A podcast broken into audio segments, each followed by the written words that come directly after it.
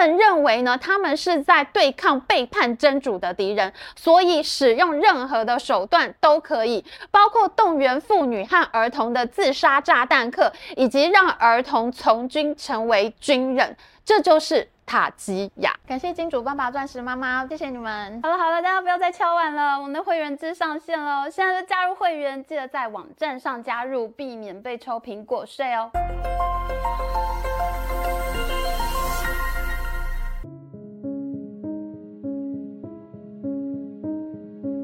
大家好，我是 Amy。这段影片是一个巴勒斯坦的小孩，他只有三岁，走路还很不稳，摇摇晃晃。他的爸爸带着他堵住以色列国防军。爸爸跟他说：“过去，走过去，不要怕，让他们射杀你，把国旗举起来，让他们射杀你。”我不知道这个小孩子知不知道自己在做什么。这段影片也没有拍到结局，我们不知道这个孩子还在不在这个世界上。这就是以色列和巴勒斯坦战争中最令人惊骇的画面。以色列军队造成了大量的巴勒斯坦儿童的伤亡，但是巴勒斯坦的很多父母，他们就是这样鼓励孩子们去攻击以色列人。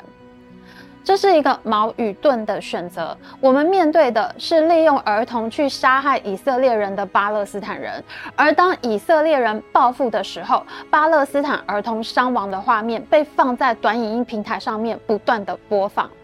在这两者之间，一个是叫自己的小孩去杀人，一个是反杀儿童杀手的军队。在鸡蛋和高墙之间，你选谁？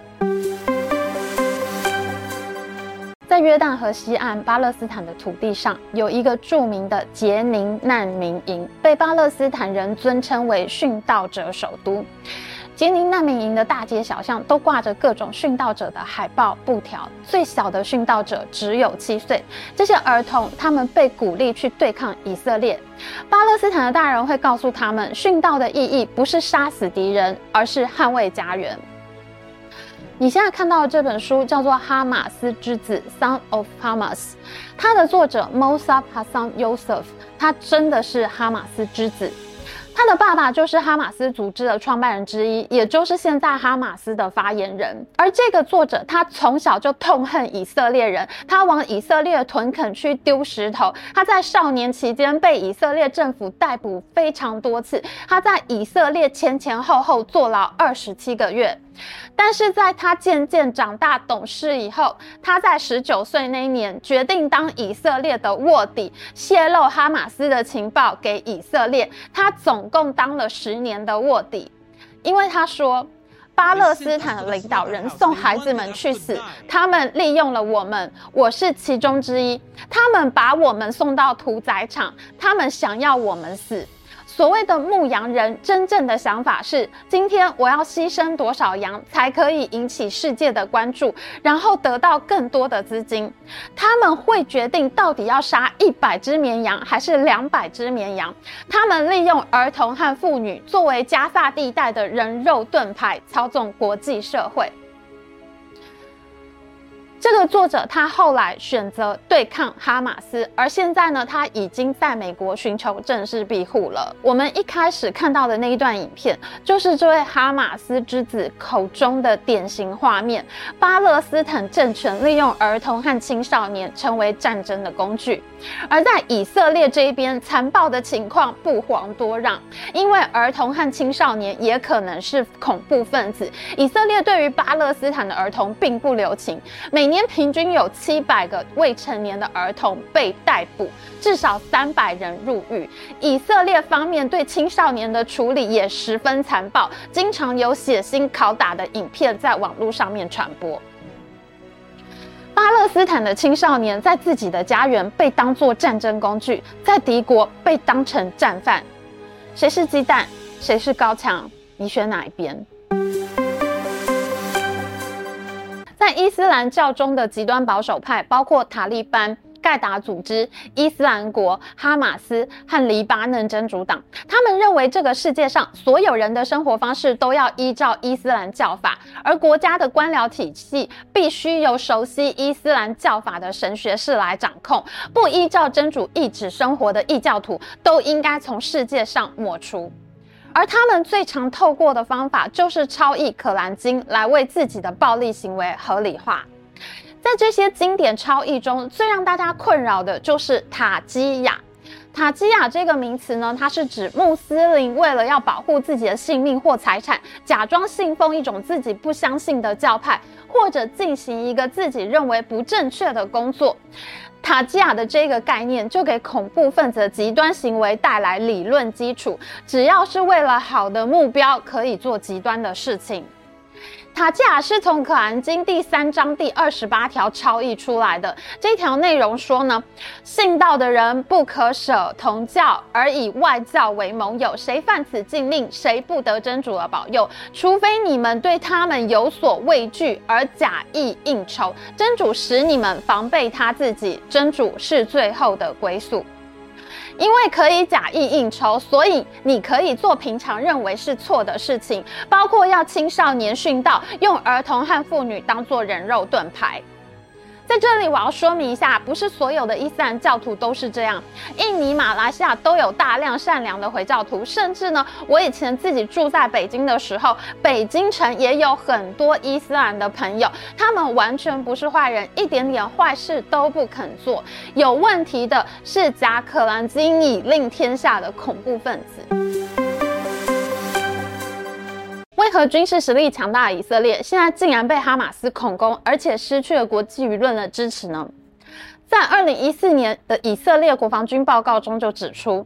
在哈马斯统治的地区，在地底下建造了非常复杂的地道，至少有三十六条大型地道是被以色列发现的，简直呢，这里面就是一个地下社会。而这些地道的出口常常就设在民宅、医院、学校和清真寺的里面。哈马斯从学校和医院走出来，你没有办法辨认他到底是病人还是恐怖分子。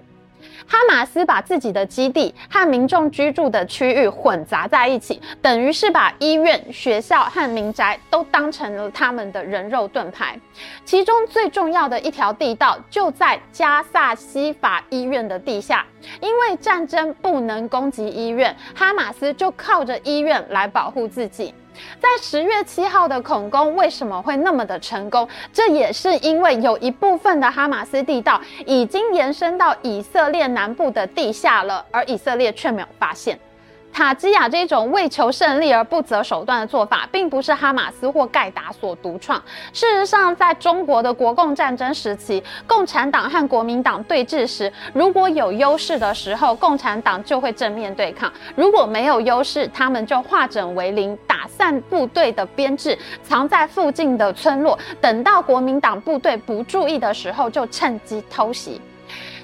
中共直接把部队和周围的农村结合，让国民党的军队防不胜防。这在毛泽东的战争思想里面是叫做人民战争的一环。如果你不愿意配合的话，在国共二次内战的东北战役当中，长春围城战就是一个不投降、不配合的悲惨例子。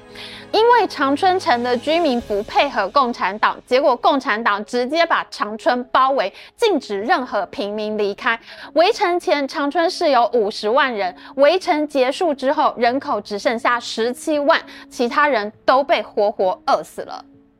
在越战当中也是这样，越共把指挥中心设在地下的坑道，出入口就设在各地的村庄。他们伪装成一般的农民，让美军搞不清楚这些人到底是敌人还是平民，间接就引发了很多悲剧，像是著名的美莱村屠杀事件，就是因为美军没有办法分辨谁是越共，谁是农民，加上长期受到游击战的骚扰，最终美军只能下达屠城命令，所以美国在越战之后有很多老兵饱受 PTSD 的困扰。电影《第一滴血》的主角兰波就是最好的例子。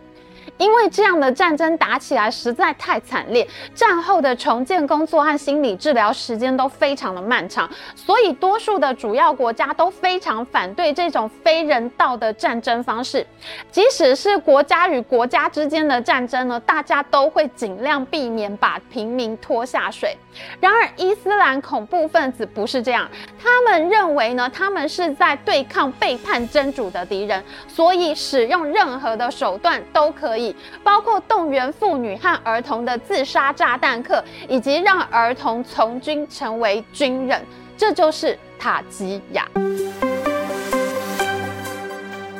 哈马斯已经是一个把自己和平民极限捆绑的政权，在不打仗的时候，他们会接受外界的资助，像是盖学校啊，或者各种民生设施。世界各国都因为同情巴勒斯坦而愿意捐助，哈马斯也乐于接受。但是这些赞助对于他们来说，只是塔基亚。是一种欺骗敌人的权宜之计，在必要的时候，他们可以把外界赞助的水管挖出来做成火箭，而他们的基地和火药库就放在各国乐捐资助的医院的地下隧道里面。你以为你在捐助巴勒斯坦人，但是哈马斯就用你的捐助掩护他们的恐怖组织。被哈马斯动员的妇女和儿童，相信他们自己在打圣战，是殉道者，他们在捍卫家园。在电影《战争之王》里面有一句台词：从十四岁孩子的枪里面射出来的子弹，和从四十岁男人的枪里面射出来的子弹一样致命。也许。还要更致命，在鸡蛋与高墙之间，请问你怎么选？也就是这些原因，让以色列在处理哈马斯的时候遇到了恶魔的选择。他们如果要彻底解决问题，把哈马斯从加萨走廊抹除，那以色列士兵所要面对的，可能是一群荷枪实弹的儿童兵，或者是一个全身绑炸弹的老人。如果是你，请问你会怎么办？这也是为什么电影《美国狙击手》的主角 Chris Kyle，他会在伊拉克战争结束之后退伍以后罹患非常严重的创伤后压力症候群。在鸡蛋和高墙之间，请问你怎么选？讲到这里，你可能会想问：住在加萨走廊的巴勒斯坦人，难道他们对这些情形不反感吗？他们不会反抗这些情况吗？根据华盛顿近东政策研究所的民调显示，大约有百分之七十的加萨走廊居民，他们更喜欢巴勒斯坦自治政府，也就是比较温和的政治组织。民众认为，哈马斯应该和自治政府里面的另外一个派系法塔赫一样，都放弃独立的武装部队。可是，当这份研究问民众对巴勒斯坦自治政府内派系的好感度的时候，竟然有百分之五十七的居民对哈马斯抱持着正面的看法。而民意调查也发现，这些加萨走廊的居民，他们认为另外一个恐怖组织黎巴嫩真主党，还有哈马斯背后的靠山伊朗。加萨的居民认为呢，他们都是巴勒斯坦的盟友。我们可以说，虽然加萨走廊的居民比较喜欢温和的法塔赫，但是他们也没有那么讨厌哈马斯，因为哈马斯在当地也有办学校，也有新建医院，还有盖各种民生设施。虽然这些民生设施多数都和哈马斯的地道网络相连通，成为哈马斯的人肉盾牌，但是民生设施毕竟是对居民生活有所帮助的。可以说，巴勒斯坦居民的政治主张是夹杂着爱与恨。他们既希望和平的生活，也希望要复仇。因为哈马斯有自己的武装部队，而这支武装部队也身兼加萨走廊的治安单位。像是台湾的暨南大学历史系教授包修平，他拥有巴勒斯坦研究的博士学位。这个包修平教授他就说，巴勒斯坦人并不认为哈马斯拥有武力是错误的行为。他们认为那是在抵抗犹太复国主义者，并且从从他们的手上争取应有的权利。在巴勒斯坦自治组织里面的各种派系呢，现在也只有哈马斯支持用武力消灭以色列，其他的所有派系都愿意坐下来和以色列和谈。在一九九三年奥斯陆协议之后，已经放弃和以色列武力对抗了。在二零零八年的加萨之战后，哈马斯彻底掌握加萨走廊，法塔赫则是控制约旦河西岸。现在多数的外媒呢，在处理以巴冲突的时候，他们的标题都会用以哈冲突。毕竟巴勒斯坦自治区不只是加萨走廊，还包括法塔赫等等温和的派系，这就让以色列现在呢对约旦河西岸是怀柔，但是呢对加萨走廊的哈马斯是彻底的封锁。以色列盖了高大的围墙，设立各种的进出关卡，避免武器流入，而人员如果要离开，也得要。经过彻底的搜身检查，事到如今，以巴冲突到底还有没有和平的希望？我想在鸡蛋和高墙之间，应该要做选择的，或许不是我们，或许可能是鸡蛋，或者是高墙，他们可能需要好好的考虑自己应该要怎么想、怎么做。喜欢我们的影片，请记得帮我们按赞，还有按订阅频道，大家开始小铃铛，我们下次再见哦。